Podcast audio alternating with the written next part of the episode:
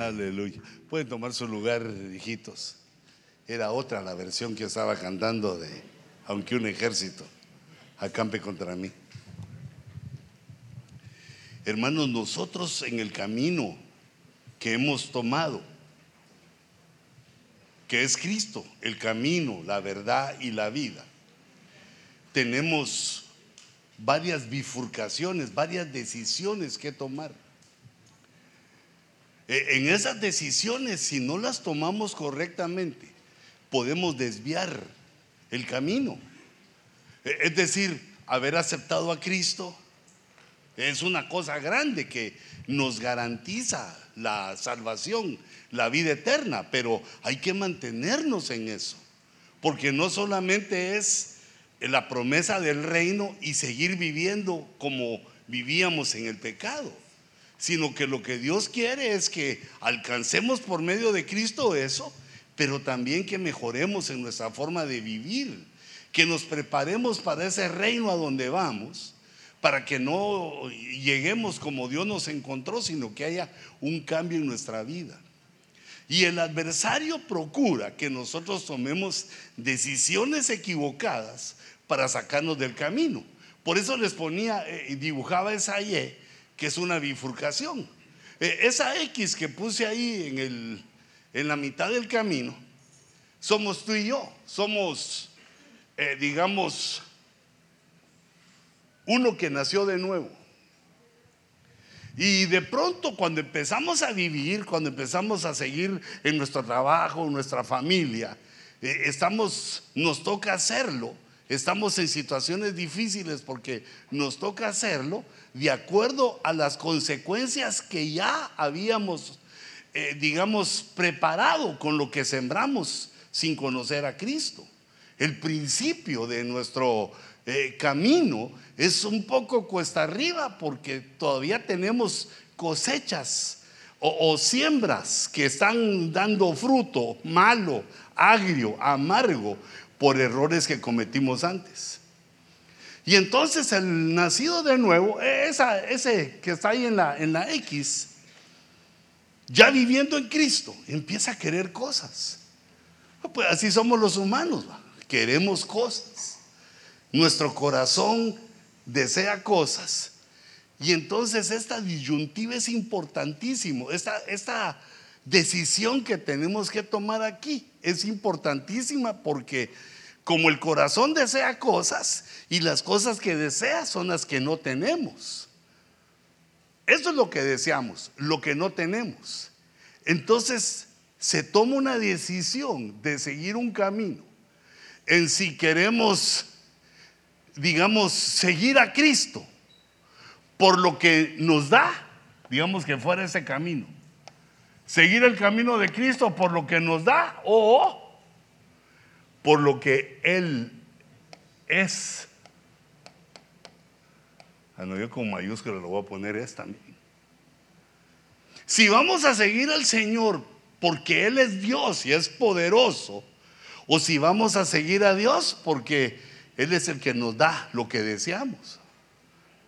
Y entonces vemos a muchas personas, cuando lo oímos hablar, los oímos hablar que lo que quieren es digamos, que se cumpla la prosperidad que Dios promete, que se cumpla la restauración familiar que Dios promete y son exigentes en las promesas. Y, no solo eso, sino que también quieren privilegios especiales, como de repente aquel que decía, si Jehová habló cara a cara con Moisés, que también hable conmigo así, va. Se, salen del huacal de una vez, como tortuga que uno tiene en el huacal. Se salen de los límites y se toma entonces la decisión que yo quiero a Dios por lo que nos da. Y entonces aquí resulta, hermanos, que eh, esta decisión se hace, digamos, por las cosas que uno tiene en su corazón. En el corazón está el intelecto. Quiere decir lo que pensamos. Lo que pensamos, lo que razonamos, lo que deseamos. lo, que nos falta en nuestra, eh, las necesidades que tenemos, lo que nos falta, digamos, en nuestros sentimientos, cosas que nos faltan, según nuestro intelecto nos, nos dice, nos va informando en el intelecto, porque ahí en el intelecto está la conciencia, está el hombre interior, eh, eh, está la esencia de lo humano, no está en el cuerpo, sino que en el corazón, en el alma. Y entonces ahí es donde nosotros conscientemente debemos tomar la decisión que a pesar de que sean muchas nuestras necesidades, nuestra decisión debe ser de buscar a Dios por lo que Él es. Nos dé o no nos dé. ¿Verdad? Digamos, cuando se enseña de los diezmos, de las ofrendas y alguien toma el camino de que Dios nos da, quiere que de inmediato se vea lo que dice por lo menos Malaquías 3:10, que la, toda mi casa se llene de cosas buenas, la quiero tener bueno, lo mejor. Y, está bien porque esa es la promesa. Pero no debe ser cuando Dios mira que la búsqueda es equivocada, nos procura corregir nos procura corregir y, nos corrige, que se tarda más lo que anhelamos. Dios está esperando un corazón correcto, un corazón ministrado, para que podamos soportar aquello que pedimos, para que lo que pidamos no sea causa de tropiezo ni de caída, sino que sea para para bendición, para gozo. Entonces cuando esto, lo, digamos, lo empezamos a descubrir los cristianos, empezamos a ver este punto, que esa es una desviación, pero hay varias. Pero esa es la, desviación importante que quería ministrarte hoy, porque, eh, digamos, yo mismo lo pensaba, me lo, me lo aplicaba también con el nuevo santuario. Señor, ¿por qué quiero yo el santuario? para hacerme yo grande, para sentirme poderoso? ¿O, por qué te pido yo? ¿Porque te busco porque nos das o porque me das?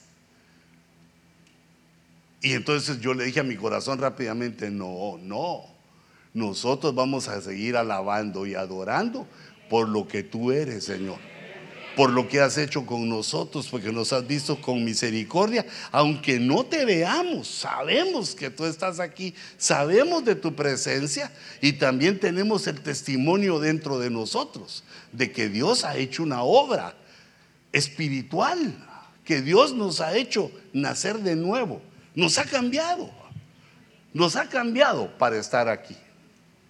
Entonces, el que lo empieza a notar, el que lo empieza a ver, es Mateo.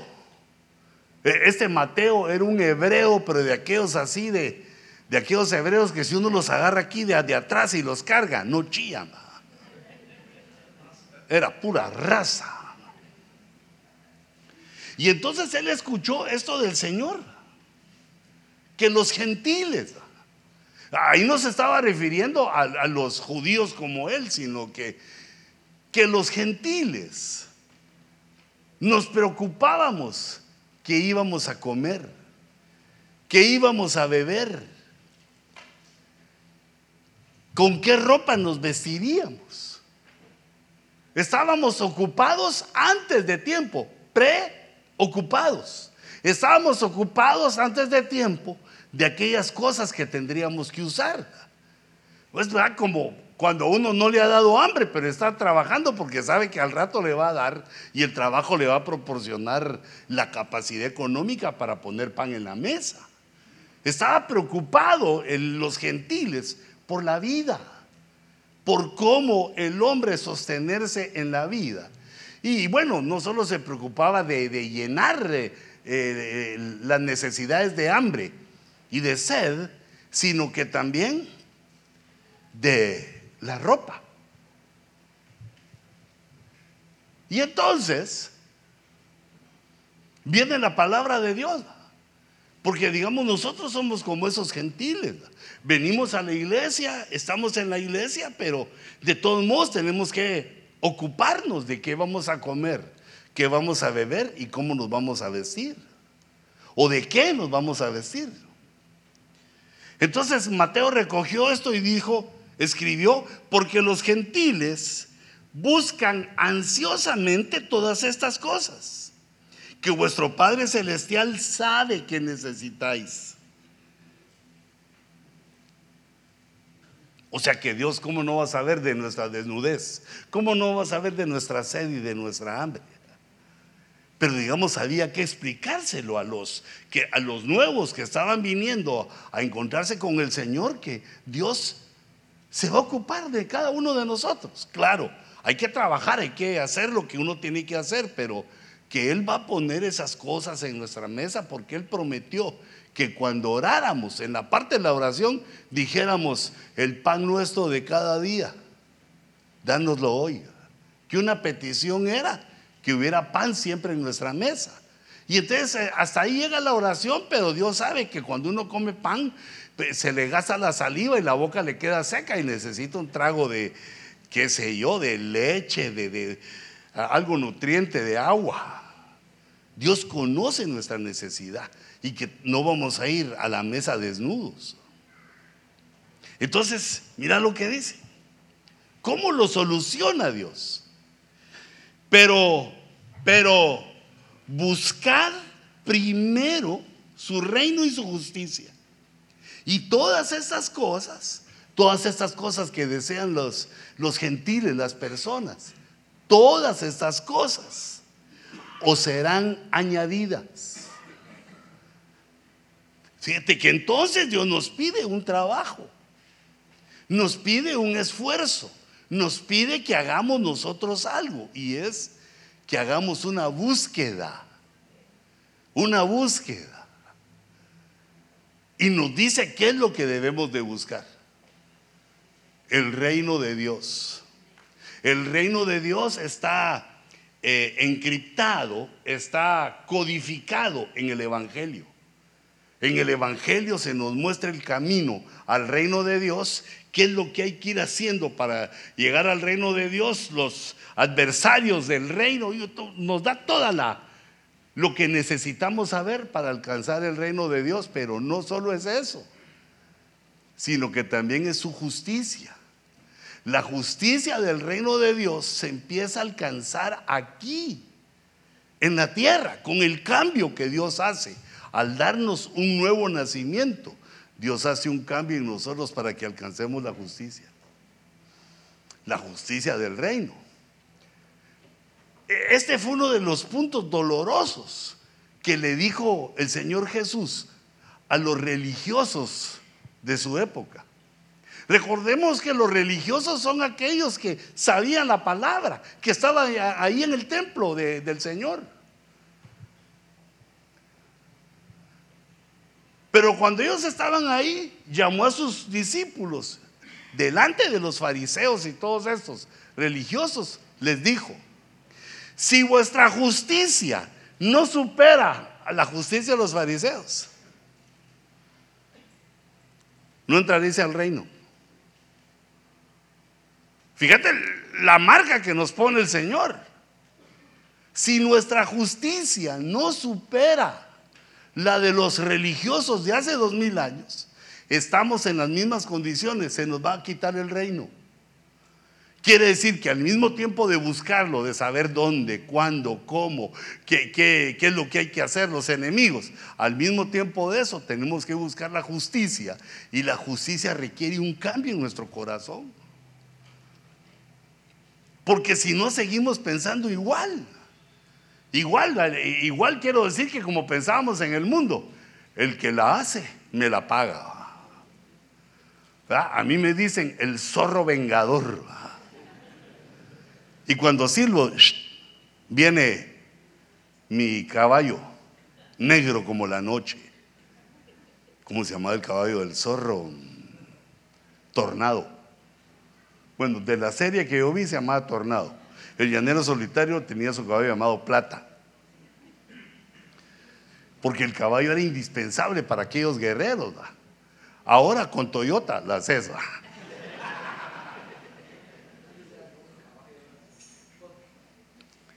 Entonces, ¿qué hijitos? ¿Que acaso Dios se va a quitar la sed, te va a quitar el hambre, eh, te va a quitar el, eh, el, deseo de que tengas ropa bonita? Aunque los latinos tenemos cuerpo de pobre, todo nos queda bien, ¿va? Si es más grande nos adecuamos y si es más chiquito metemos la panza, todo nos queda bien. Dios, Dios conoce esa necesidad.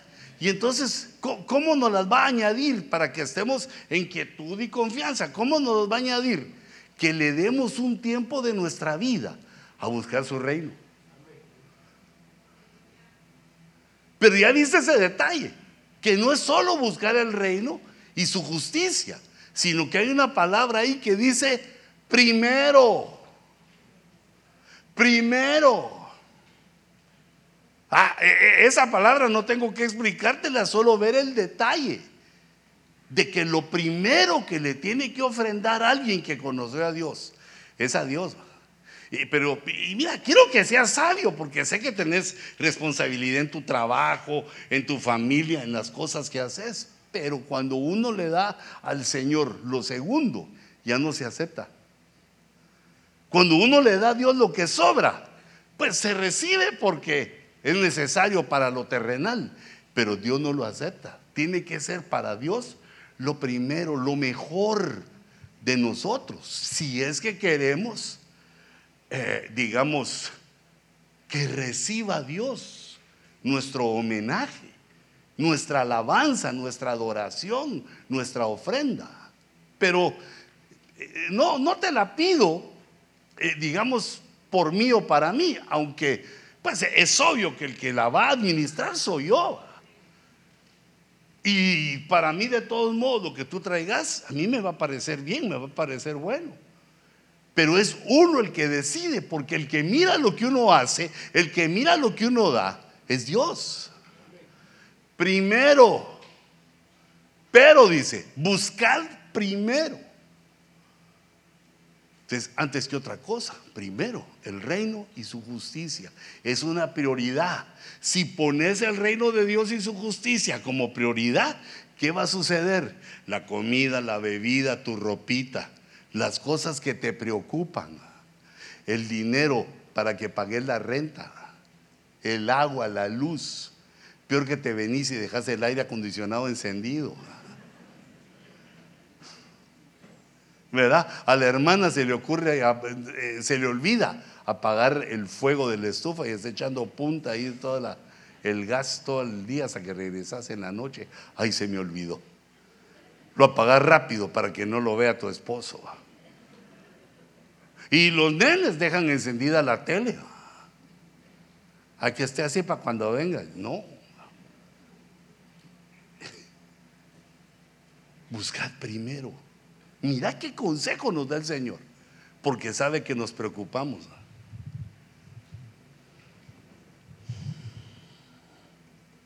Entonces yo le puse ahí la preocupación, ocuparse previamente de las cosas, ocuparse antes de tiempo. Aquí viene el consejo que no, porque dice, por tanto, no os preocupéis, no es que no nos ocupemos, sino que no nos ocupemos antes de tiempo.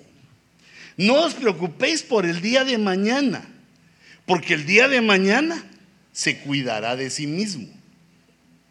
¿Qué quiere decir eso? Que le basta cada día sus propios problemas. Cada día ella trae sus problemas. Entonces, ¿por qué nos vamos a preocupar? Hay que vivir de día en día. Un día a la vez, porque si no, por preocuparnos por el mañana, no atendemos el hoy. Y lo importante es que atendamos el hoy. Pero fíjate cómo, buscad primero.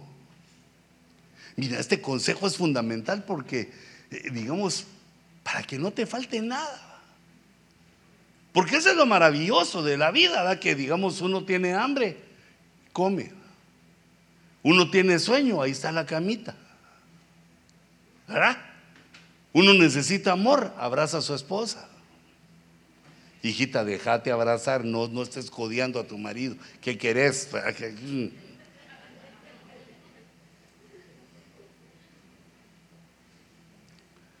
Entonces, mira, el camino que hay que seguir es el que queremos a nuestro Dios por lo que Él es y lo queremos adorar. Y entonces, como Él mira nuestro deseo de que lo queremos a Él por su divinidad, porque se nos reveló, porque es el único Dios, entonces nos muestra ahora eso. ¿Sabes cómo no? Ya escogiste a mí, nos dice, ya me escogiste a mí, nos dice el Señor. Ahora lo que vas a hacer para que no te falte nada, yo te lo voy a añadir. ¿Cómo? Poné de prioridad buscar el reino, mi reino y su justicia. Mira, algunas personas toman esto como, digamos, que el pastor lo usa a su favor. ¿va? Ah, es que hasta el pastor lo dice para que ese él tenga. Y digamos, y es cierto, pero es un pensamiento carnal porque mira de dónde viene. Si la Biblia dijera, dijera que no se recogieran diezmos y ofrendas, no lo haríamos. Porque Dios tendría otro camino. Dios tendría otra manera de hacerlo y de bendecirte y de bendecir su casa. Pero resulta que ahí lo dejó por escrito, esa es su verdad. Él lo dejó por escrito así. Traed vuestros diezmos y vuestras ofrendas al alfolí. Ah, y yo los voy a, yo te voy a multiplicar y tú vas a bendecir mi casa para que no falte nada en mi casa. O sea que él lo pone, él dice cómo es la cosa. Y entonces en este caso, hijito, para que no te falte nada. Mira para que cuando vengas a la iglesia no digas, vengo así porque no tengo traje. ¿Ah? Para que no digas, vengo aquí, pues, vengo aquí con frío porque no tengo chamarra, no tengo chumpa. ¿Ah? hermano, qué bonitos sus calcetines, son de lana, no son de la naturaleza porque no traigo. que tenga suficiente, porque hermano, decime quién nos va a mantener. Nadie va a hacer eso. Porque el esfuerzo es cada quien por sí mismo y por su casa. Pues de pronto alguien te puede ayudar, te puede dar una ofrenda, pero ¿quién te va a seguir manteniendo? Nosotros mismos tenemos que encontrar ese destino para que tengamos de todo lo necesario. Aquí no es del inteligente, no es del poderoso, no es del que estudió, sino que aquí viene la obediencia. Si pones primero el reino de Dios y su justicia, te van a añadir eso. Te van a añadir. Yo solo puse la comida y la bebida, pero después puse tres puntos suspensivos porque faltaba algo, pero si no, ya no me cabía ahí en eso. Faltaba algo que es la ropa. Porque hermano, también Dios nos pide que cuando nos presentemos a Él, lo hagamos bien arreglados. Fíjate que digamos a los sacerdotes del antiguo pacto, Dios les, les confeccionó un traje, les dijo cómo, hasta la ropa interior. Los calzoncillos no te los vas a hacer de lana, sino de lino. Yo cuando lo leo siempre, Señor, hasta en los calzoncillos pensaste. Y él explica ahí, de lino, porque no quiero que sudes, no quiero que estés fatigado cuando me estés sirviendo, sino que me sirvas con gozo. Y te vas a poner un traje así, vas a tener un pectoral. y, los viste, les dice cómo debían vestirse para presentarse delante de él. Ahora, no, no vas a venir así disfrazado de hebreo, hermano, pero ya eso ya pasó. Pero lo que queda es que uno se presenta ante el Señor adecuadamente vestido. Mira, como te he dicho, así vamos a la alberca. Ahí podemos llegar en pantalón corto, en ginas, va, en chancletas, para que admiren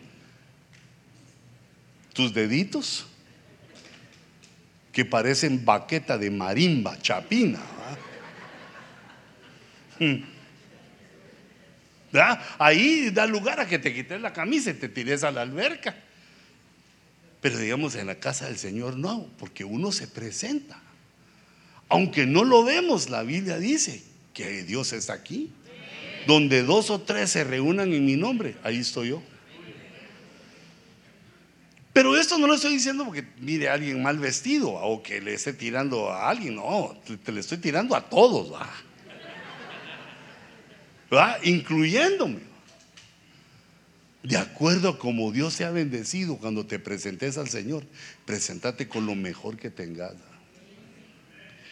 Mira, yo veo a veces que, ahora ya no digo mucho, porque antes decía, pero creo que metía las extremidades, mejor lo digo cuando estoy predicando. Fíjate que, digamos, llego a lugares donde hay fiesta y miro hermanos con corbata y en chumpa.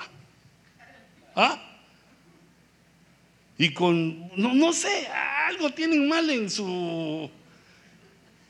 Porque digamos el saco, eh, el saco cambia la visión de una persona, o sea, se mira uno bien. A mí me costó entender eso, hermano. La hermana Cuti me rogaba que me pusiera los trajes. Y yo decía, no, a mí me gusta el pantalón de corduroy y las botas picudas. Yo, yo, quería ser como norteño, ¿ah? Y así me hacía la carita, así como que las botas. Ya cambiate, ponete unos zapatillos. Y yo, no, negativo, cambio. Y fuera, yo quiero ser así. Pero no, no, digamos, no me tocaba privilegio todavía. Pero cuando yo pasé por primera vez, el hermano Sergio me dio un privilegio y pasé como estaba a administrar algo, uno, oré por la ofrenda, algo así. No me sentí bien. Dije, oh, no, hombre, así es para, para ir a otro lado, para ir al estadio. Pero fíjate, esto Dios no, no nos obliga, solo que uno piensa en cómo vestirse, en tener ropa. Y fíjate que yo cuando eh, digamos, yo lo que aconsejo es que uno se vista bien hasta cuando va a trabajar. Porque hace años me encontré un hermano, pero que casi no lo reconozco porque la ropa que llevaba, toda llena de hoyos, una camisa, una camiseta de manga larga blanca, pero llena de hoyos. Se le miraba la piel, llena de manchas de pintura por delante y por detrás, pantalón todo viejo y roto. Aunque ahora roto es el que tiene pegue, ¿va? Pero,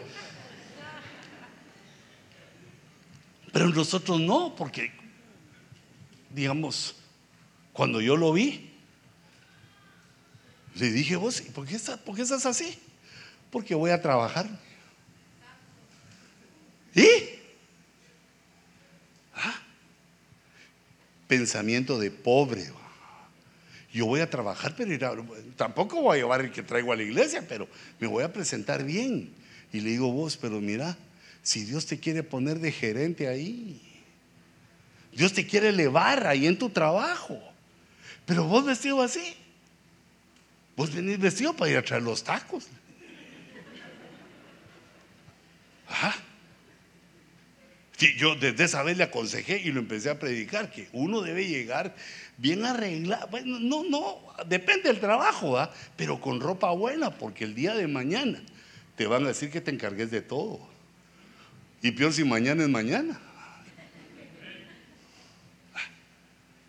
Y además le dije, mira, vos tenés que tener en tu carro, porque tenía un carro, un pick-up Toyota, como esos dicen que duran, ¿va? Pero era como 82 el carro. Yo, vos, ¿por qué no compras un carro? ¿Para qué? Si lo quiero para trabajar. Pero es pues, que por eso, hombre, que cuando llegas y te ven, ven una personalidad en vos de lo que tenés como sos. Imagínate que dice el jefe, a este no le presto mi pick-up, sí, sí.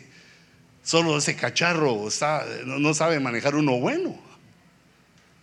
Va como aquel hermano que se subió y buscando dónde, este carro está malo, no tiene dónde meter la llave del carro. Este carro es inglés, no tiene eh, palanca de velocidades. Pues, si ahora le pusieron un montón, un botoncito. Entonces, uno tiene que ir conforme va la tecnología.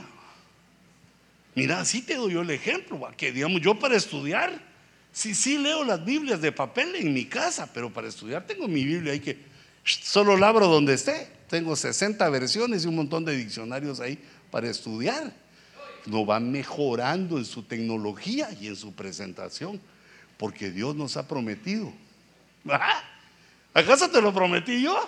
Lo prometió Dios que nos iba a prosperar. ¿Y, y cómo? buscando el reino. No es porque te haces más tiempo en el trabajo, no es porque hagas más horas extras. También si hay oportunidad, hacelas, pero es que esta es la promesa de Dios. Si buscamos primero el reino. Pero ya me tardé mucho en eso.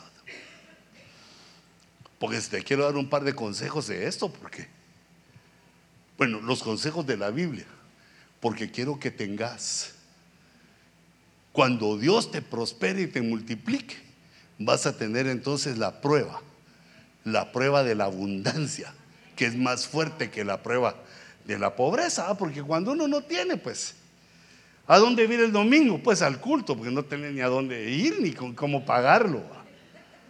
Hacen el culto hasta tal vez alguien te mira que tenés hambre y te invita a almorzarte. Pero ¿y cuando Dios te prospera?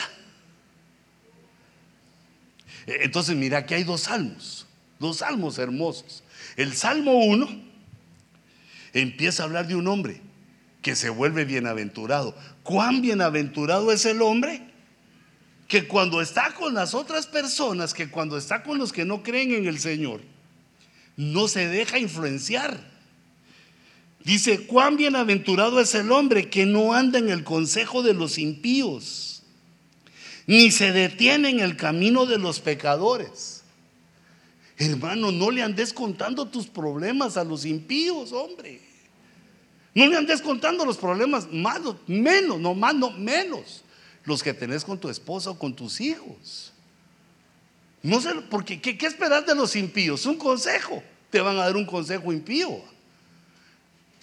Así está tu esposa. Sí, fíjate que tengo ese problema. Mira la chata, yo le doy, la tengo, la mantengo y, y, y esa se porta así. Déjala vos. Divorciate de esa condena. Mira que hay un montón de. ¿Va? consejos impíos. E, entonces aquí dice, este hombre que es un hombre ya de Dios, que ya recibió a Dios, que anda con los impíos, pero no recibe su consejo.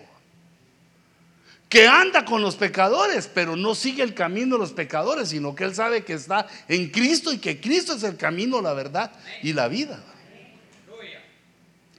Les vas a caer mal porque les vas a decir a los pecadores que no cuando te ofrezcan guaro Tómate que sea una cerveza, hombre, una no es ninguna. Probó un jalón de esto, vos probó solo uno, solo uno. Uno no es pecado. Y, o como muchos cristianos que, no, hermano, es que una canita al aire, tiré una canita al aire. No, imagínate, empieza a tirar yo canas al aire, olvídate. Una cana al aire quiere decir una indulgencia que uno se tiene. Eh, quiere decir que uno se da motivo para un pecado, sabiendo que Dios perdona. Ese es un pensamiento de pecador. Porque el pensamiento que Dios nos pone es que nos opongamos al pecado. Que le digamos que no, que resistamos lo más que podamos. Que no nos venza conscientemente el pecado. Entonces, y, además dice que no se sienta en la silla de los burladores, de los escarnecedores.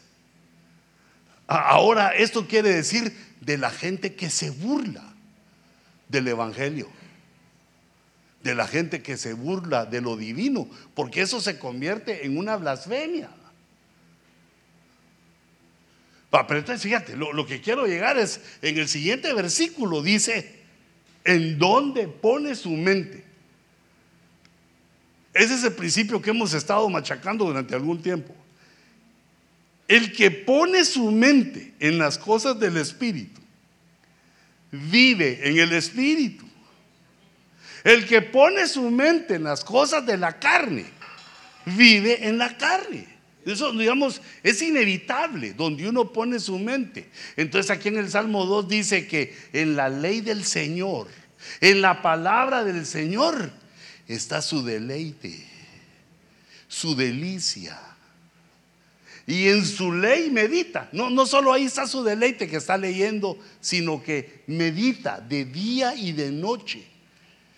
Esa palabra meditar quiere decir que uno reflexiona que utiliza su mente en lugar de estar pensando en cosas vanas o en cosas feas, en, cosas de pecado, pone su mente en algún versículo. El versículo que te quedó, digamos, del día, del domingo, te quedó un versículo, lo tenés en tu mente. Es que primero tengo que buscar el reino de Dios y su justicia. ¿Pero qué más quiere decir eso? Que Señor, hablame. Meditando, poniendo la mente a trabajar en la palabra que hemos leído. Esa es la meditación, quiere decir utilizar nuestra mente para reflexionar en algún tema. Pero mira, no te pongas a meditar cuando llegues a la casa, porque ahí medita cómo agradar a tu mujer.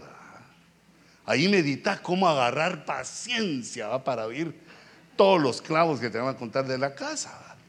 Que hay que pagar más de agua, más de... todos los problemas que hay en la casa que los tenis que le acabas de comprar a tu hijo ya no sirven, ya no le quedan porque le creció el pie. Ah, entonces uno meditando le dice a su esposa, mi hija, cortarle las uñas, va para que se... No, ya se las corté y se las limé, ni así le quedan los tenis. Este. Bueno, hay que comprar otros. Entonces, hijita, ¿dónde pones tu mente? hermano. Bueno, también cuando estés chambeando, poner la mente en la máquina, que no te va a agarrar un dedo, la mano ni nada. Uno tiene que poner atención a lo que está haciendo, pero cuando tengas tu mente libre, pone tu mente en las cosas del Espíritu. Eso te va a hacer poderoso. Eso te va a ayudar en tu razonamiento, en tu forma de desarrollar tu inteligencia. Porque la palabra de Dios es como ese agua que llega y como que enjuaga nuestra mente, nuestros, nuestros pensamientos y, nos da una forma más elevada de pensar. Ahora fíjate, la consecuencia es el verso 3. Será como árbol firmemente plantado, nada lo mueve, junto a corrientes de agua, que da su fruto a su tiempo. Fructifica su hoja no se marchita. Y en todo lo que hace, prospera. Eso si te das cuenta, va más allá de que nos den la comida, la bebida y la ropa. Ya cuando se pone la mente en meditar la palabra, es un nivel más alto de entendimiento en el cual Dios empieza a prosperarte. La prosperidad es que ya tenés lo suficiente para el día, para el mes y más para guardar. No te lo malgastes.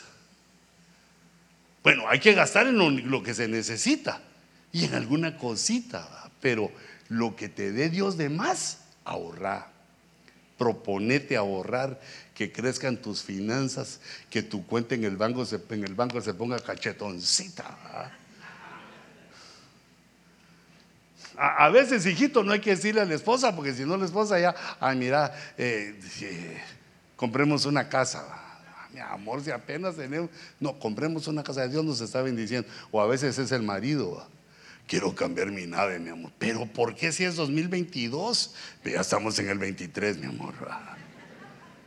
Sí que uno quiere gastar locamente, pero fíjate lo que, lo que dice. Si uno se aleja del pecado y pone su mente a pensar en lo espiritual, en la palabra, todo lo que hagas, todo lo que hagas, todo, todo, Ahí dice todo, mira, son cuatro letras que quieren decir que no deja afuera nada. Todo lo que hagas en tu casa, si te encargas de limpiarla, si te encargas de darle comer a los niños, eso va a prosperar.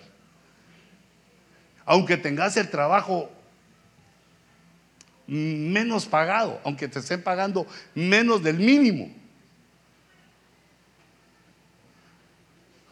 vas a prosperar. Dios te va a ayudar, vas a prosperar. Pero, pero ¿cómo se hace eso? ¿Cómo se hace eso de que uno da fruto? Su hoja no se marchita, eso quiere decir uno no se pone viejo y enfermo. las hojas hablan de enfermedad y de salud, de medicina, sino que todo empieza a prosperar. Por eso hay viejos que se miran bien fuertes, ¿verdad? Y hay otros que son fuertes por jóvenes, pero ya los rodaron pache, entonces se miran viejos. Tuvieron una vidita ¿verdad? De, de jóvenes que se gastaron ahí como 20 años de su vida. Entonces, fíjate las estrategias. Meditar en la palabra. No dejes ir tu día sin meditar. Si se te olvidó el versículo, busca uno, léelo y medita. Mm, mm. No vayas pensando en cosas vanas. No dejes que tu, tu mente se vaya por otro lado. Puedes poner en tu teléfono que te vayan hablando de la Biblia, que te la vayan leyendo ahí. Puedes poner música para ir cantando. Pero fíjate cómo es en la palabra. Me deleito. El deleite quiere decir que es un placer, que se siente bonito, que se siente sabroso. En la ley del Señor me deleito. Y como me deleito, como me gusta, ah, en eso medito. ¿Y qué va a pasar? Todo va a prosperar. No tengas miedo porque hay un momento de prueba, pero vas a prosperar. E, esa es la clave para hacerlo. Pero con el deleite hay otro verso en el Salmo 37. Y verso 3 dice, confía en el Señor y hace el bien. Habita en la tierra y cultiva la fidelidad. Pero el verso 4 es el clave, mira. Pon tu delicia en el Señor, pon tu delicia en Jehová y Él te dará las peticiones de tu corazón. E, entonces, fíjate, en el primer punto, buscar el reino de Dios y su justicia. En ese punto, eh, lo que el Señor nos prometía era lo necesario. El reino, ay, pero con rojo qué feo. Quiero blanco. Digamos, el rey. Ah. Dije blanco. El reino, buscarlo. ¿Y qué pasa ahí? Satisface las necesidades. Necesidades básicas, digamos. Necesidades. Las satisface. Ahora, cuando uno se deleita en la palabra, deleite. Voy a poner en la ley porque son tres letras, pero sabemos que es toda la palabra de Dios. Deleitarse en la ley que trae, que vas a prosperar. Todo lo que hace, prosperará. Ahora, cuando uno se deleita en Dios,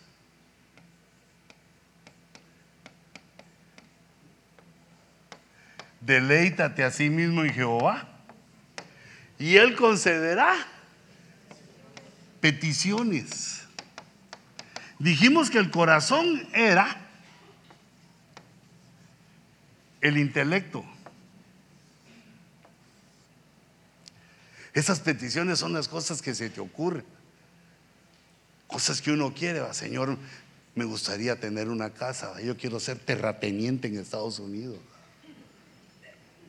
Pero ¿quién pide? ¿Qué es lo que uno pide? Lo que no tiene. El soltero dice, ah, Señor, que al fin le guste a alguna hermanita. Ponerle esos anteojos Ray a todas las solteras, Señor, para que, esas que dice el apóstol, ah. e, El casado lo que pide es eh, eh, que Dios bendiga a su mujer. y ahí es Dios hacer mal pensadote, ¿verdad? Porque el mundo dice que el soltero pide a su mujer y el casado la devuelve. No, no. El casado pide por su mujer. Ah, que Dios la bendiga. Pero a veces ni aguantan nada, ¿verdad? Unas enojaditas que se da uno de 23 horas al día y ni aguantan eso. Tan impacientes. las peticiones de tu corazón son muy variadas. Eso, eso lo hace uno de acuerdo a su intelecto. Entonces, entre más va mejorando nuestro intelecto, podemos pedir cosas mejores. Mira, es como le pasó a aquel rey, va. Aquel rey que llegó el profeta, bien bravo. Y agarró unas flechas y se las dio al rey en la mano. Y le dijo, así dice Jehová, golpea en tierra. Y aquel rey con las flechas en la mano se le quedó viendo. Se agachó un poquito y pa, pa, pa. Y se volvió a parar. Y le dijo, si hubieras pegado en tierra cuatro o cinco veces, Dios hubiera vencido a todos tus enemigos. Pero como solo dijiste tres veces, solo tres victorias se va a dar el Señor. Pero mira, y lo que quiere decir es que uno tiene que perseverar, seguir adelante. Te ponen a pegarle al piso con las flechas. Por lo menos dale que te, te, duele un poquito la mano, ¿no? Pa, pa, pa.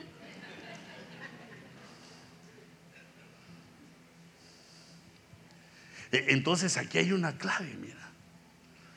A mí todas esas me gustan, las quiero, pero mira, esta es más profunda, lo que pida tu corazón.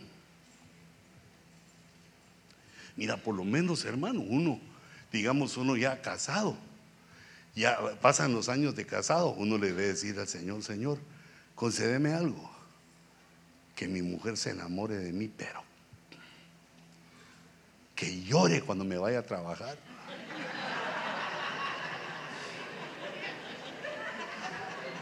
Mira, que llore cuando me vaya a trabajar, no cuando regreso, ¿va?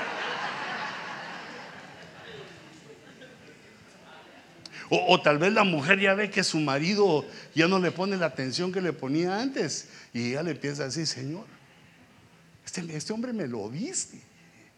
Este, este, hombre, Señor, es mío.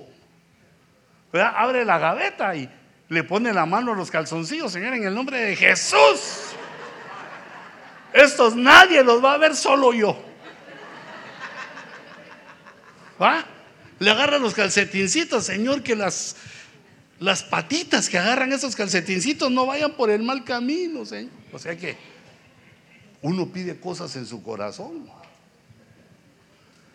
Y, también pide uno, ah, Señor, dame un mejor trabajo, quiero ganar más, quiero las cosas que uno quiere. Eh, mira, mira el error. Esa es una bifurcación también. El error de los cristianos es que como quieren eso, se van a trabajar tres turnos. Y en los tres no gana suficiente porque trabaja mal. Uno no, no, no, no puede trabajar tanto, hermano. Trabaja 16 horas al día, apenas le queda para dormir y solo ver hacia su esposa y dormir. E, entonces, digamos, Dios hizo al hombre de una manera determinada. Hey, pero no vas a andar renunciando a tus trabajos ahorita. Oíme y hace tu proyecto. Oíme y hace tu proyecto. Si querés que Dios te conceda las peticiones de su corazón, ¿qué es lo que tenés que hacer? Deleitarte en Él. Hermano, regresame aquí. Mira, pon tu delicia en Jehová, ese es el verso 4. ¿A qué? Es uno de los versos que podrías meditar toda la semana. Pon tu delicia en el Señor. O me gusta la Reina Valera 60 que dice, deleítate a sí mismo en Jehová. Pon en Jehová tu placer, lo que te gusta, lo que querés hacer y Él te dará las peticiones de tu corazón. Encomienda al Señor tu camino, confía en Él, que Él actuará. Confía callado en Jehová y espérale con paciencia. No te irrites a causa del que prospera en su camino. No te irrites por el hombre que lleva a cabo sus intrigas. Entonces, fíjate una clave. En el Salmo 1 decía que el que se deleita en la ley de Jehová. Y en el Salmo 37 dice que uno se deleita en Jehová. La ley de Jehová es la palabra de Jehová, es el verbo Cristo. Y aquí Jehová, es decir, en Dios. ¿Cómo hace uno para deleitarse en Dios? Y mira, yo, yo sé que tú lo vas encontrando, se, se te nota que lo vas encontrando porque aquí estás. Pero hay mucha gente que no, que va a los cultos, que el Señor los ponga ahí, que cuando yo lo estoy hablando, que lo oigan, que cuando van a los cultos ya empiezan a ir por obligación. Ya van arrastrando los pies, ya no se deleitan. Y entonces pierden esta bendición, que uno pone su, su deleite ahí y empiezan a pasar cosas a lo que uno le pide. Ay, Señor, deseo esto. Mira como nosotros, Señor, danos un nuevo santuario. Mira, yo de abusivo, de 40 mil pies lo quiero, Señor. Y cuando me dijeron, órale, pero son 80 mil dólares. Ay, Señor, ayúdame.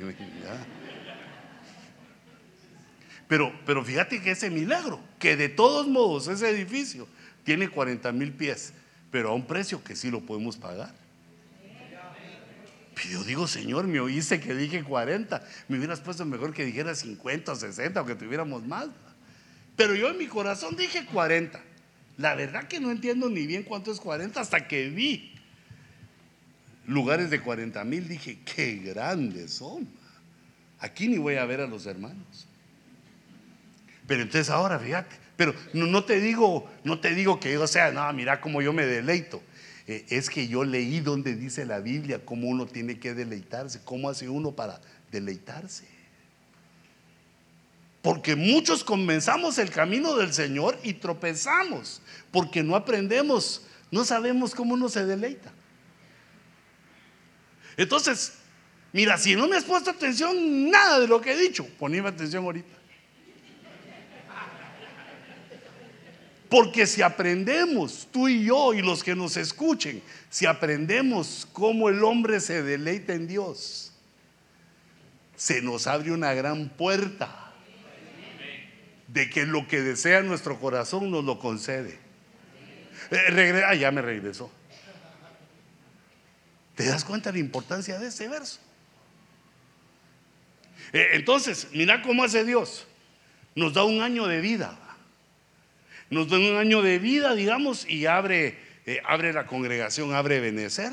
Y Ebenecer tiene tres cultos por semana, por el momento. Pero ahorita tenemos tres cultos, queremos abrir otro en inglés que se lo he prometido, pero fíjate. Quiere decir que viernes y dos el domingo, son tres cultos. Y un año a la semana. Y un año tiene 52 semanas. Quiere decir que si todo el año venís a los cultos, venís a 106 servicios, 106 veces que lo adoraste, o digamos en orden, le diste gracias, lo alabaste, lo adoraste, oíste la palabra, estuviste en comunión, 106 veces al año. ¿Qué piensa una persona carnal? Que es mucho. Y yo te digo porque a mí, a mí me lo han dicho, pero, pero hermano, pero no, pero ese no es tan hermano, pero, pero Luis, ¿por qué vas tanto ahí, hombre? ¿Qué te da el Sergio? Me decían. ¿Ah? Como en el lenguaje chapinda, te da pisto, ¿ah? que es dinero. Te da pisto o te ofrece puestos ahí. ¿Qué te da? ¿Por qué vas a todos los cultos vos? Porque yo cuando iba haciendo el culto ya me estaba despidiendo. ¿Qué te da? Ahí fue donde surgió aquella cosa que les digo que le dije, no, no, el hermano Sergio, no le digas Sergio, sino el hermano Sergio, aunque te cueste más decirle brother, hermano, el hermano apóstol. El hermano Sergio no me da nada. Es más, cuando llego me pide ofrenda y diezmo. o sea que no voy porque lo que él me da, porque no me da. Pero entonces, ¿por qué vas tanto? Porque cuando uno va a la iglesia, está respetando el día que Dios puso para que lo alabáramos y lo adoráramos. Y entonces cuando uno hace eso, cuando uno respeta ese día, pero es que yo te lo quería poner en mis palabras, cuando uno respeta ese día, porque resulta que el viernes es cuando son las finales de la NBA. El viernes es cuando Messi tira penaltis. El viernes es cuando la que cumplió 15 años hace la parranda, la abuelita cumple. Es decir, hay un montón de actividades. El viernes y el domingo, la familia y a veces el trabajo nos exigen. Pero ese es el día que Dios declaró, este es mi día. Seis días a la semana trabajaréis, pero el séptimo día, va, va a haber un día en que me lo vas a dedicar a mí. entonces fíjate, esto yo lo leí. E, ese es el capítulo preferido del apóstol Sergio, por eso lo leo. Señor, que se me pegue algo del apóstol. Solo son dos versos. Mira cómo dice. Si por causa del día de reposo, es decir, el día de culto, porque eso era para los hebreos. Y fíjate que eso es lo que hace la persona que nos está rentando o nos va a rentar el santuario. Los sábados no acepta, no, no hay negociación, no hay nada. Ni nos quiere ir a abrir. ¿Por qué? Porque para él es su día de reposo. Ahora, para nosotros son los días que dijimos que íbamos a tener culto, viernes y domingo. Si por causa del día de culto apartas tu pie para no hacer lo que te plazca en mi día santo.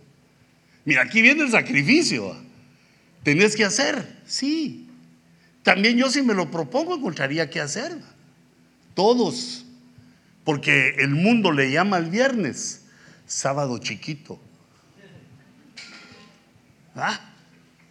Esos quieren ser como los hebreos que comienzan el sábado, el viernes en la tarde.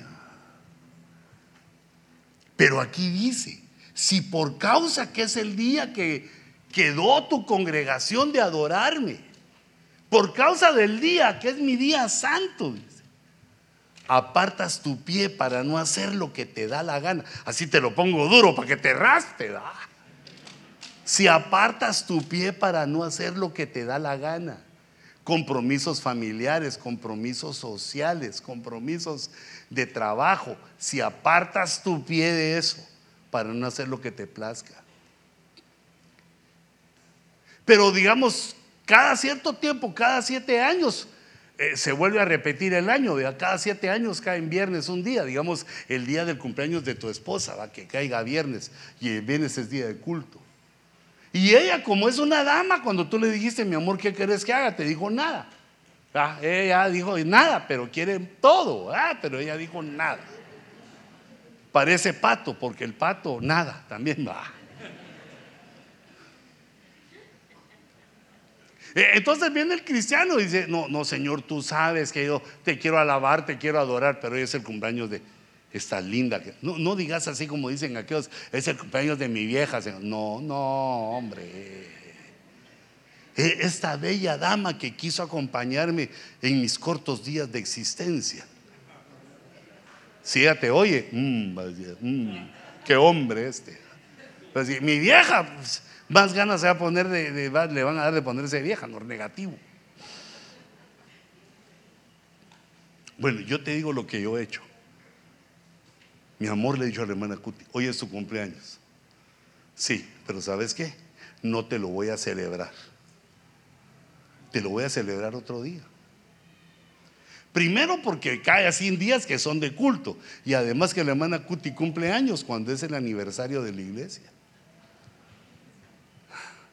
Un día antes o un par de días antes de que cumpliera años, me dijo el apóstol, yo estaba en Monterrey, allá predicaba y me dijo el apóstol, te vas a California, compra tu boleto y todo. ¿Yo? ¿A Cali? A California te vas.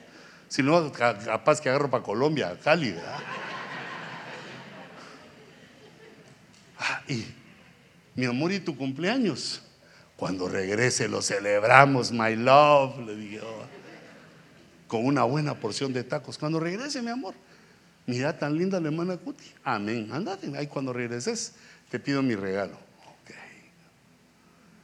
Porque es que el día, el día santo del Señor, mira cómo dice ahí, no, ahí no, sino aquí, mira. Si uno aparta su pie, lo que vas a hacer, ya no hacer lo que te da la gana, lo que querés, sino que es el día santo del Señor yo me voy al culto. si por causa del día del servicio no haces lo que tenés que hacer. Tampoco de araganote, hoy no voy a trabajar porque es martes, ahí el martes ni te cases ni te embarques. No, tampoco de araganote, sino que es la hora del servicio. Por eso los viernes la hora del servicio es en la noche, para que pues, ya terminaron las labores. Para que uno pueda decir, aparto mi pie de cualquier diversión que pueda haber ahorita, de cualquier fiesta que pueda haber ahorita. ¿Por qué? por causa del día del Señor. Mira cómo dice, en mi día santo, para no hacer lo que te plazca en mi día santo. Ahora, no, yo quiero que te quedes en tu corazón. De las 106 veces al año que eh, hemos dicho, este día hay culto, esas 106 veces te pide el Señor que digas, hoy no me voy para ningún lado. ¿Por qué? Por causa de tu día santo, Señor. Démosle fuerte esas palmas al Señor.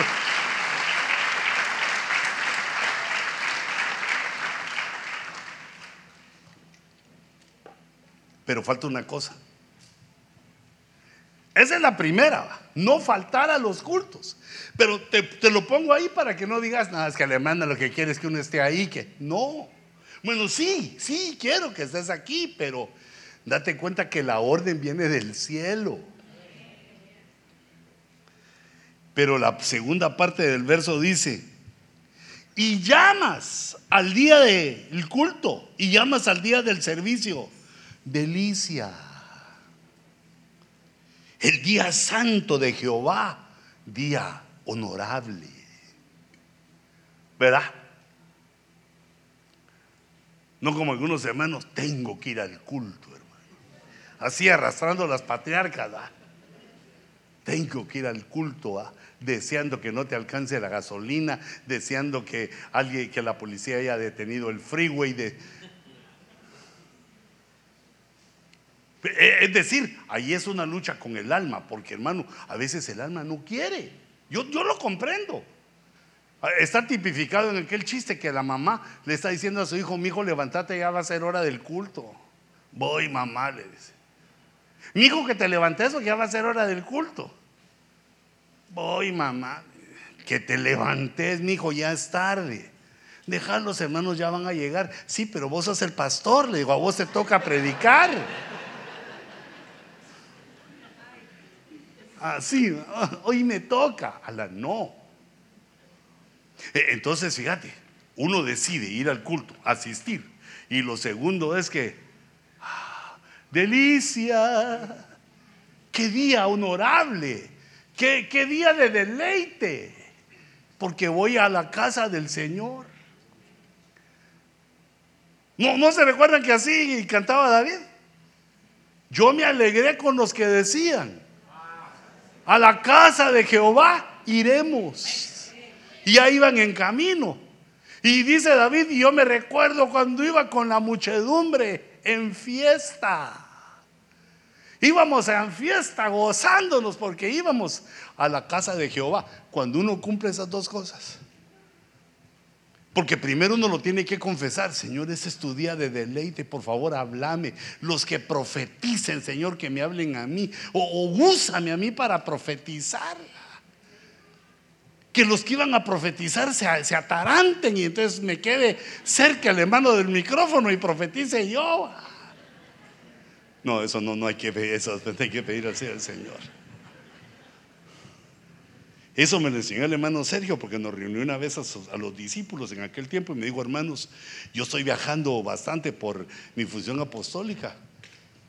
Entonces ustedes van a predicar, ustedes me van a cubrir, pero no van a estar orando que me enferme o que me quede más tiempo allá para que ustedes prediquen. ¿va? Siempre, por favor, oren para que yo regrese pronto el día del Señor, antes de que sea nuestro deleite, le debemos de decir, día delicioso, fiesta de Jehová, honorable. Dios me va a bendecir, soy su hijo. O sea, pensar en esas cosas buenas, porque entonces cuando uno toma la decisión y llama al día de reposo delicia y lo honras al día, ¿cómo? ¿Cómo lo honras? Con el paso número uno no siguiendo tus caminos, ni buscando tu placer, ni hablando de tus propios asuntos. Porque cuando uno viene al culto, viene a oír, aprender. Y después también a hacer comunión con los hermanos, pero en el servicio uno viene a aprender. Entonces te das cuenta que esta, esta parte de, y lo honras, viene con la primera. Si por causa del día de reposo apartas tu pie para no hacer lo que te plazca, y ahora, ¿y cómo se honra ese día delicioso? No siguiendo tus caminos ni buscando tu placer. Y entonces, si haces esto, si haces estos dos pasos, entonces te deleitarás en Jehová. Entonces te deleitarás en Jehová. Entonces viene el deleite. Entonces ya no tenés que decir, Señor, delicia mía. No, ya te sale, ya te sale, solito te sale, delicia mía. Y deleítate a, a sí mismo en Jehová y Él te concederá las decisiones de tu corazón. Entonces me impresionó porque decía dos veces, si te deleitas en la ley y si te deleitas eh, en el Señor, prosperas y todo lo que pidas de tu corazón te lo van a conceder. Dije yo, qué importante. Pero porque no venís por lo que Dios da. Porque tomás el camino de la ruta es que venimos por lo que Dios es, no por lo que Dios da. Y cuando vemos lo que Dios es, empieza Dios a bendecirnos con aún las cosas que nuestro corazón anhela. Yo dije, cuando estaba estudiando dije, le voy a decir a los hermanos, voy a hacer como una encuesta, que me digan los hermanos, sin que firmen quién es, la, cuáles son las peticiones de su corazón, porque yo solo podía examinar las mías. Y las peticiones de un pastor son, ah, Señor, que la iglesia crezca, Señor, cuida a los hermanitos, Señor, aquella hermanita, por favor, cuídala, no sé si es soltero o casada, pero cuídala, Señor, y guárdala de la tentación, guárdala. Uno así, orando. Pero digo yo, ¿y alguien que no sea pastor, qué? ¿Cuáles serán las peticiones de su corazón? Solo algunas me imaginé, pero como Dios sí las conoce. Si aprendes a deleitarte.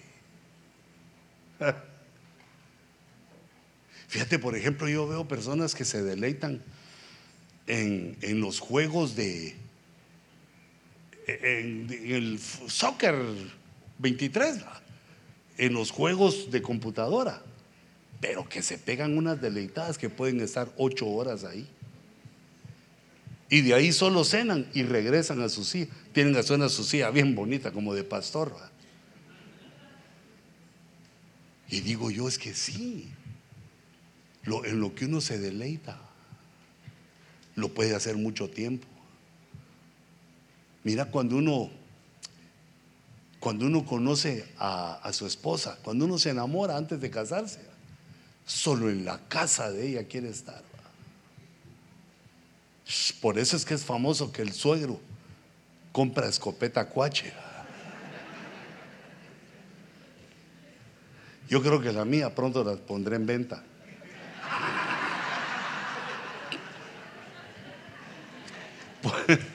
por si te están creciendo tus hijitas, ¿verdad? Vendo escopeta cuacha. Pero fíjate que esa, es una petición también del corazón, va. Señor, que le vaya bien a mis hijos o a mis hijas con lo que elijan, va. Depende cómo le fue a uno. Ay, Señor, que no le vaya como a mí, porque este hombre va. O, que, o que diga, Señor, da, así como el marido que me dice a mí. Hay que mejorar, hijitos, para que la señora diga así. Que tu futuro yerno sea parecido a ti. Guapo. O guapa. Es que guapa no porque guapa atearte, dicen.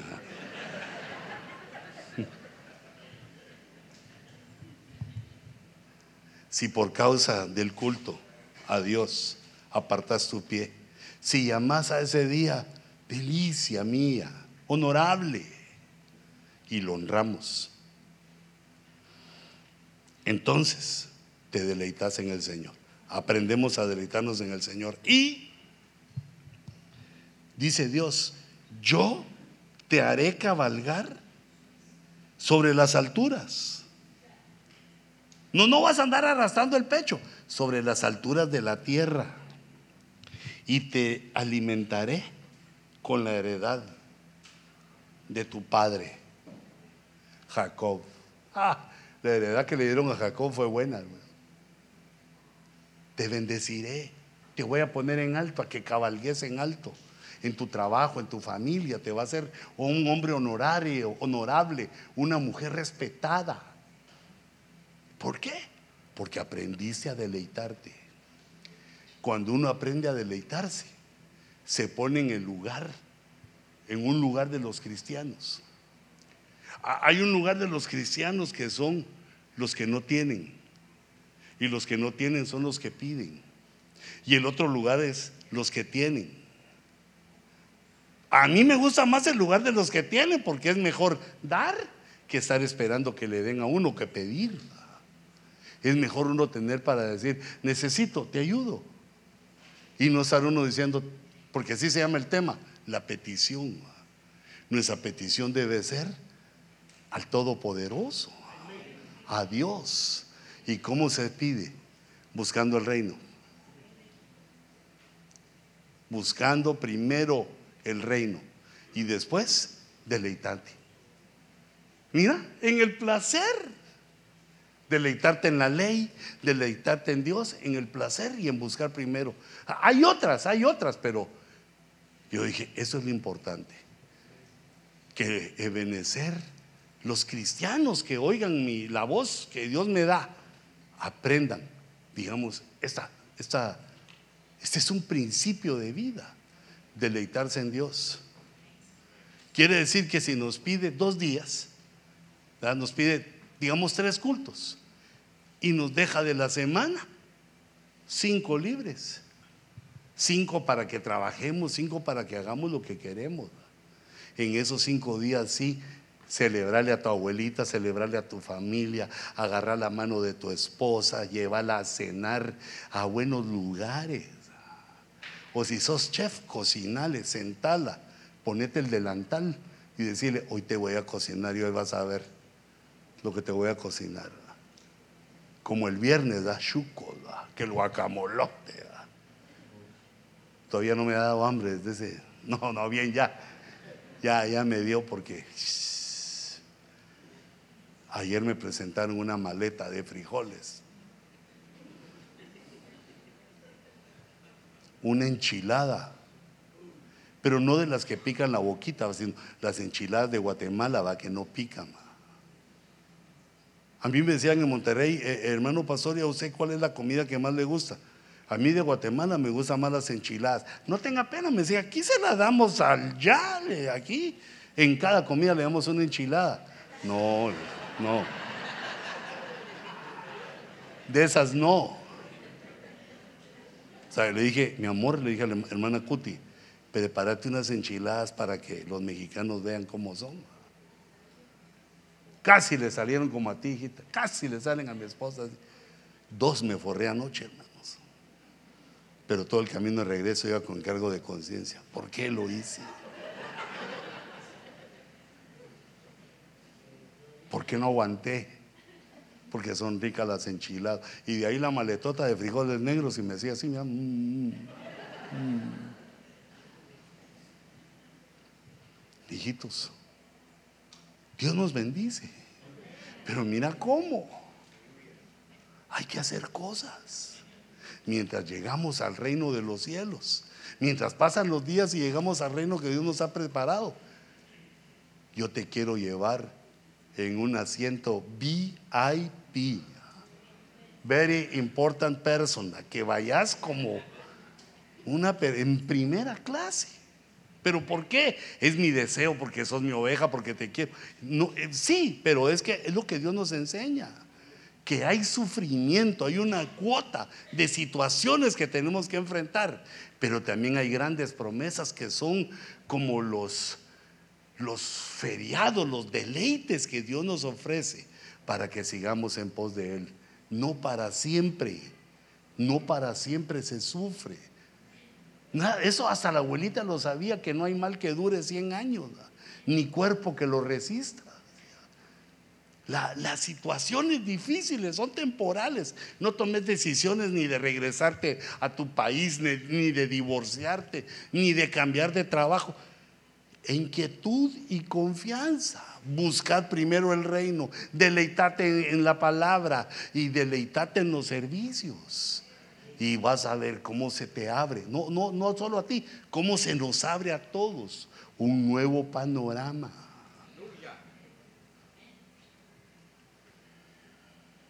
Cierra tus ojitos un momentito. Si alguien no ha aceptado a Jesús, si alguien nunca ha hecho la confesión para recibir a Jesús en su corazón, lo, lo invito a que pase al frente. Los que no han aceptado a Cristo y quieren pasar, yo los invito y les ruego que se pongan aquí a mi derecha. Y los que quieran reconciliarse, ya los que alguna vez ya aceptaron a Jesús y por alguna razón no se están congregando, si sienten el deseo.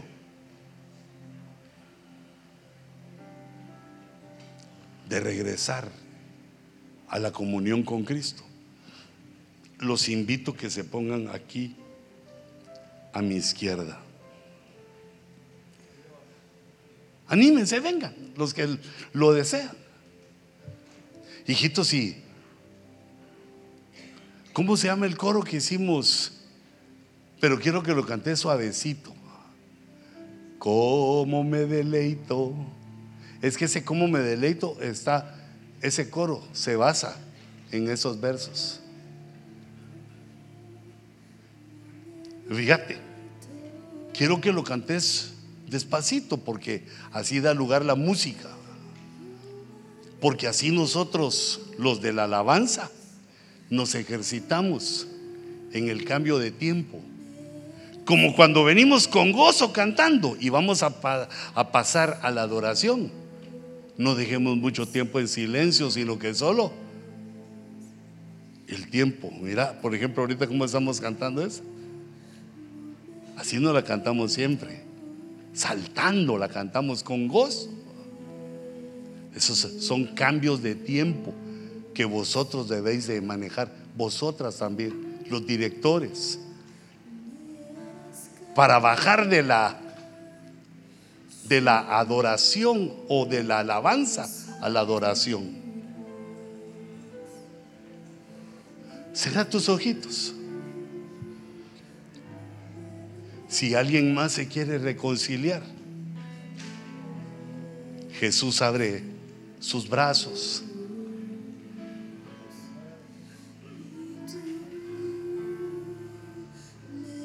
Te llama para que te pongas firme delante de Él, para que obtengas todas las virtudes, todos los tesoros, para que no te quedes en la puerta sino que entres al almacén del Señor, donde está lleno de regalos para ti, para tus hijos, para tu familia. Tú me harás cabalgar. Dios te va a hacer cabalgar a ti. En las alturas. Cierra tus ojitos. No es tan difícil. Aprender qué es lo que va primero. ¿Cuál es la prioridad que Dios quiere? Primero lo espiritual, el reino y su justicia. Y luego, deleitate en tu creador, en tu Dios, el que puede sanar tu enfermedad, el que puede sanar tu alma de las heridas infringidas en la batalla, en la vida.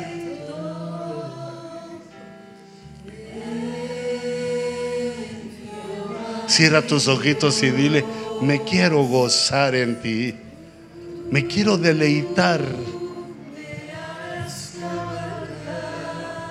Padre, que esta enseñanza del deleite quede escrita en el corazón.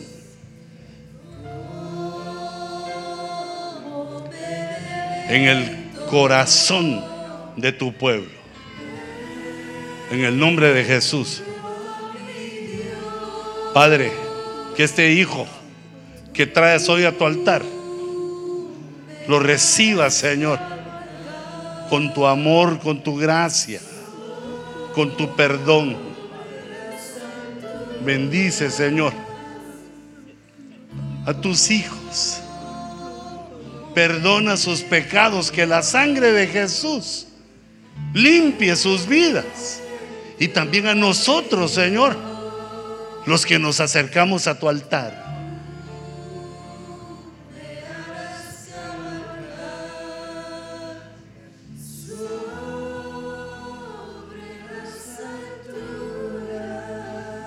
En el nombre de Jesús.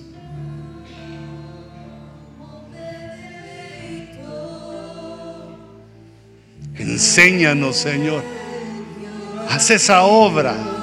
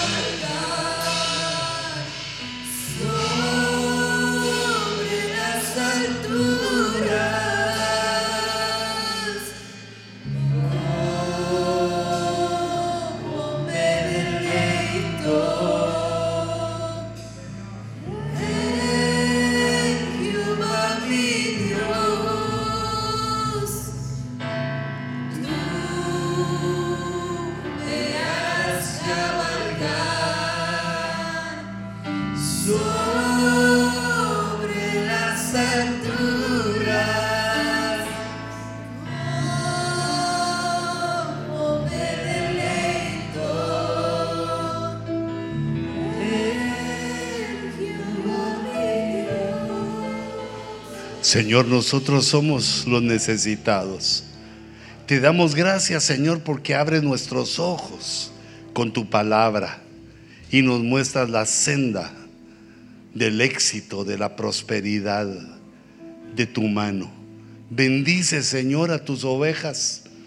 Bendice, Señor, a tu pueblo.